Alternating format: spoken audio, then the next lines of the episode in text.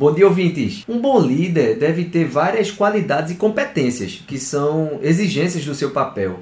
Mas tem uma em específico que gostaria de destacar na minha fala de hoje, que é a da capacidade de escutar a sua equipe. Né? Escutar a equipe significa, na prática, colocar as pessoas em um papel de protagonista da ação. Né? Uma equipe que fala expõe certamente seus pensamentos, vai dar mais opiniões, né? fazer críticas sobre as questões de um modo geral. Ou seja, uma equipe que fala participa do processo assumindo uma função mais ativa e de maior corresponsabilidade e comprometimento com as ações e com os resultados.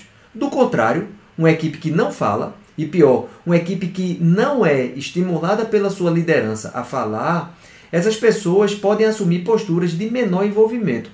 E isso acaba sendo muito prejudicial para os resultados de uma empresa, que no final pode acabar tendo é uma equipe passiva, sem emitir opiniões próprias e nem se envolver suficientemente para que as suas atribuições possam contribuir de forma mais efetiva para o que a empresa espera dela. Então, é papel sim de qualquer liderança provocar sempre a sua equipe, né? de fazê-la assumir um papel de protagonista para a construção de ações e também de soluções e de sempre envolvê-la nas questões que são de sua responsabilidade. Só assim as empresas terão uma equipe mais ativa e proativa e, por que não dizer, mais focada para entregar os resultados que qualquer empresa busca ou planeja.